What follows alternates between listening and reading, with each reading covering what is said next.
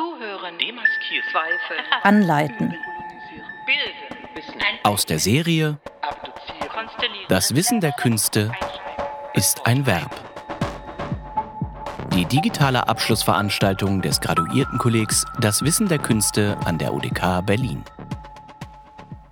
Nina Wiedemeyer ist Kuratorin im Bauhausarchiv Museum für Gestaltung Berlin und betreibt kulturtechnisch informierte Kunstgeschichte. Mit der Jubiläumsausstellung Original Bauhaus 2019 befragte sie Begriffe von Original und Reproduktion. Zusammen mit der Abteilung Vermittlung am Bauhausarchiv entsteht momentan eine Sammlung der am Bauhaus unterrichteten Aufgabenstellungen. Blau vor, gelb zurück steht auf einem mit Schreibmaschine beschrifteten Papierstreifen, der auf das Passepartout einer Papiercollage aufgeklebt ist. So liegt das Blatt mit einer in kräftigem, gelb und blau ineinander geschlungenen kreisförmigen Spirale in der Sammlung des Bauhausarchivs. Soll das der Titel sein für die Studienarbeit von Monika Beller Ullmann-Broner? Ullmann war eine Bauhausstudentin mit bewegter Biografie. Sie hat in der Textilklasse am Bauhaus studiert und ist 1936 ins Exil gegangen. In Hollywood hat sie unter anderem als Filmausstatterin gearbeitet und in New York als Textildesignerin. Irgendwann war diese Arbeit auf Papier vielleicht ausgestellt und benötigte einen Titel, weil es dadurch zum Werk wird. Ullmanns Arbeiten waren zum Beispiel 1938 in einer Bauhausretrospektive am Museum of Modern Art ausgestellt. Blau vor, gelb zurück, das lese ich aber nicht als Titelschild, ich nehme es für eine Anleitung. Josef Albers, Künstler und Lehrender an der Schule für Gestaltung namens Bauhaus, tritt 1929 vor seine Studierenden, unter ihnen Bella Ullmann, in ihrem ersten Studienjahr. Ihre Aufgabe heute mit Papier, Farbe, Schere. Farbmischen ist verboten. Eine Farbe tritt vor, eine Farbe zurück. Und bitte. So imaginiere ich das. Was Albers Jahre später an Kunstschulen in den USA, am Black Mountain College und in Yale zu einer Interaction of Color Farbtheorie verfeinert und in Buchform veröffentlicht hat, dafür legte am Bauhaus die Basis. Albers hat zeitlebens die Wahrnehmung und Wirkung von Farbe auf Farbe umgetrieben. Das schöne Staccato, blau vor, gelb zurück, könnte ein nachträglicher Werktitel, aber genauso gut auch eine Aufgabenstellung für eine Farbenübung gewesen sein. Ob die Künstlerin selbst, ob ein Kurator die Schreibmaschine angeworfen hat, weiß ich nicht. Wissenslücken halten mich aber nicht davon ab, diese Wortfolge in eine Sammlung von Bauhaus-Aufgabenstellungen einzuspeisen. Zusammen mit meiner Kollegin Friederike Holländer vom Bauhausarchiv und mit Karina Kitzenmeier betreiben wir ein Sachensuchprojekt. Wir arbeiten an einer Anleitungsdatenbank. Das ist vielleicht noch ein etwas sperriger Arbeitstitel. Wir durchsuchen die große Sammlung des Bauhausarchivs nach Aufgabenstellungen. Zunächst mal ein vielleicht eher schlichtes Unterfangen. Beschriftungen, Mitschriften aus dem Unterricht, aber auch die Kunst selbst betrachten wir als Lösungen von Aufgabenstellungen, aus denen sich Anleitungen spekulieren und rekonstruieren lassen. Wir haben bisher etwa 100 Übungen eingesammelt. Aktzeichnen, Mörtelmischen, Quadratur, analytisches Zeichnen, Atemstenogramm, blau vor, gelb zurück. Wir belegen unsere Schnipsel mit Verweisen auf Fundorte und wir vergeben auch neue Namen für Übungen, von denen wir nur die Lösungen kennen oder Umschreibungen wie Semesterarbeiten ausstellen, Gruppenkritik üben, Probe wohnen, Einfamilienhaus entwerfen, Pantheon analysieren. Ausgehend von der Sammlung werden wir Verbindungen der Anleitungsgeschichten erforschen. Übungen sind fluide, da sie der Kunsthistorisierung nichts groß waren und auch nicht von der Rezeptionsmaschine zum Bauhaus aufgeladen oder zerstäubt wurden, gibt es keine Anleitungsforschung. Was Studierende am Bauhaus geübt haben, unterrichteten sie später als Lehrende an Werkkunstschulen. Was Lehrende am Bauhaus unterrichtet haben, kannten sie vielleicht selber aus ihren Ausbildungen. Die Arten der Bauhausübungen sind disparat, wie das überlieferte Material selbst. Nichts hat Methode, sondern jeder Lehrende sein eigenartiges, idiosynkratisches Vorgehen. Von Bauhauslehrer Laszlo Moholy-Nagy kenne ich zum Beispiel keine systematischen Unterrichtsaufzeichnungen, von Paul Klee gibt es dagegen rund 35.000 Blattaufzeichnungen. Anleitungskunst und Kunst der Anleitung. Das Anleiten hat schwarz und weiß formuliert in der Gegenwart zwei populäre Hauptausprägungen von Kunstpraxis und Theorie hervorgebracht. Es gibt erstens die Konzeptkunst und Aktionskunst. Das ist eine Kunst der Anleitung auf dem Spielfeld der Kunst, das ich nur andeuten mag. Am Graduiertenkolleg Das Wissen der Künste hat Marina Gerber mit Empty Action, Labor and Free Time in the Art of Collective Actions eine Dissertation geschrieben über ein Künstlerkollektiv, das Handlungen bzw. Nichthandeln performierte. Gäste wurden eingeladen, sie gehörten als Mitspieler zu den Aktionen, gerade ohne zugängliche Gebrauchsanweisung, was, wie, wann vonstatten geht. Gerbers Ineinanderdenken von Handlungen in Arbeit und Freizeit und auch die Analyse der Dokumentationsverfahren von Kunst als Aktion im speziellen Kontext der Sowjetunion in den 1960er Jahren haben das Denken meiner handlungsgetriebenen Beforschung von Kunst inspiriert.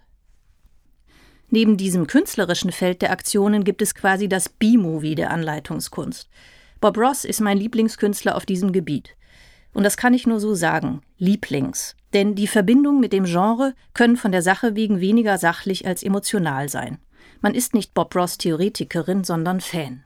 Bob Ross ist ein Malmeister, der die Wet-in-Wet Oil Painting Technik von seinem Fernsehunterhaltungsmaler Vorgänger Bill Alexander abgeschaut hat. Ross Sohn hat die Anleitungskunst nach dem Tod seines Vaters weiterperformt in Videos und Fernsehsendungen mit dem schönen Titel The Joy of Painting. Der Bob Ross YouTube-Kanal hat fast 5 Millionen Abonnentinnen. Auf YouTube präsentiert sich wiederum auch ein Play-Along-Genre. Fans filmen sich dabei, wie sie Bob Ross-Anleitungen simultan umsetzen und beim Bildermalen scheitern. Ross sagt, It's so easy und jeder versehentliche Pinselstrich sei nur ein happy little accident. Doch sein Tun entlarvt sich beim Nachmachen in seiner ganzen Raffinesse. Die Follower sind einerseits in den meisten Fällen vermutlich entlastet durch den guten Job, den Ross beim Malen macht, und müssen es daher nicht selbst tun. Doch andererseits gibt es auch eine Menge Menschen, die nach der Methode als Bob Ross Instructor tätig sind. Angeblich über 3000 halten ein solches Zertifikat. Where are the Bob Ross Paintings war 2019 ein Artikel in der New York Times überschrieben. Der Artikel löst das Rätsel eines der, Zitat, Internets Favorite Little Mysteries. Bob Ross hat nicht allein die Technik seines Lehrers reproduziert, sondern sich immerwährend selbst kopiert. Es müssen Tausende von Landschaftsgemälden existieren. Alle Bilder gibt es mindestens dreifach, behauptet die Times. Bob Ross wird auch für seine Originale geschätzt. Ross erreicht sechsstellige Summen im Kunsthandel, mit einer Kunst, deren Originalität auf der Kunst der Nachmachbarkeit beruht. Die Herstellung der Gemälde wurde seit den 1970er Jahren in Hunderten von 30-minütigen Videos in Szene gesetzt. Bob Ross ist insofern kein Künstler, der Gemälde herstellt, sondern ein Performer, der eine Anleitungskunst betreibt. Einige Bob Ross Gemälde befinden sich seit 2019 unausgestellt, zusammen mit einer Sammlung von Fanpost im Smithsonian Museum of American Art. Gemälde und Reaktionen der Fans gehören unbedingt zusammen. Diese populäre Seite des künstlerischen Anleitens möchte ich deswegen erwähnen, weil die Bekanntheit von Ross ein bisschen analog wie seine überdeutlichen Bildwelten mir als ein gutes Fallbeispiel für die Ab- und Hinwendungen zum Thema des Anleitens erscheint. Die populären Anleiter sind freundliche Unterhalter. Ist Anleiten was für Übermüdete oder Entspannungssuchende, für Amateure oder Fans? Du musst begabt sein. Auf den Webseiten, die aktuell über die Aufnahmeverfahren an der Universität der Künste Auskunft geben, fällt der Begriff künstlerische Begabung. Begabt sein ist eine Zugangshürde, die zu nehmen ist. Auch am Bauhaus war das Voraussetzung. Dazu gehörte aber auch Vorwissen und Vorerfahrung. Etwa eine künstlerische Ausbildung oder ein handwerklicher Abschluss waren willkommen. Josef Albers kam beispielsweise als voll ausgebildeter Künstler und durchlief am Bauhaus als erstes den Grundlagenkurs. Angesichts des Du musst begabt sein hatte das Anleiten jedenfalls keinen so leichten Stand.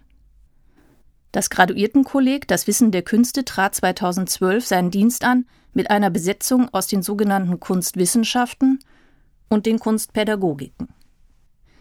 Verben scheinen mir ein wunderbares Werkzeug, um zum Abschluss der Unternehmung damit anzufangen, dem Wissen der Künste beizukommen und ein Gebiet zu erschließen, das Pädagogiken, Kunstpraxis und Theorie miteinander teilen oder auch voneinander differenzieren.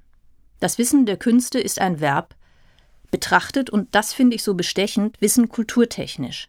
Tunwörter breiten sich aus, wo zwischen Begabung und Kunstwerk eine Terra incognita liegt. Handlungsweisen können durch Handlungsanweisungen initiiert und begleitet werden.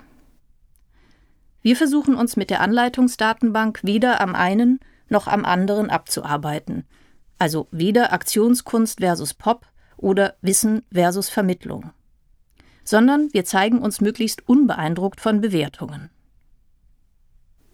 Mich interessieren die Verknüpfungsarten zwischen Lehrenden und Lernenden, die durch Anleitungen und Aufgabenstellungen angestiftet werden können, und mich interessiert die Frage, wie sie das tun.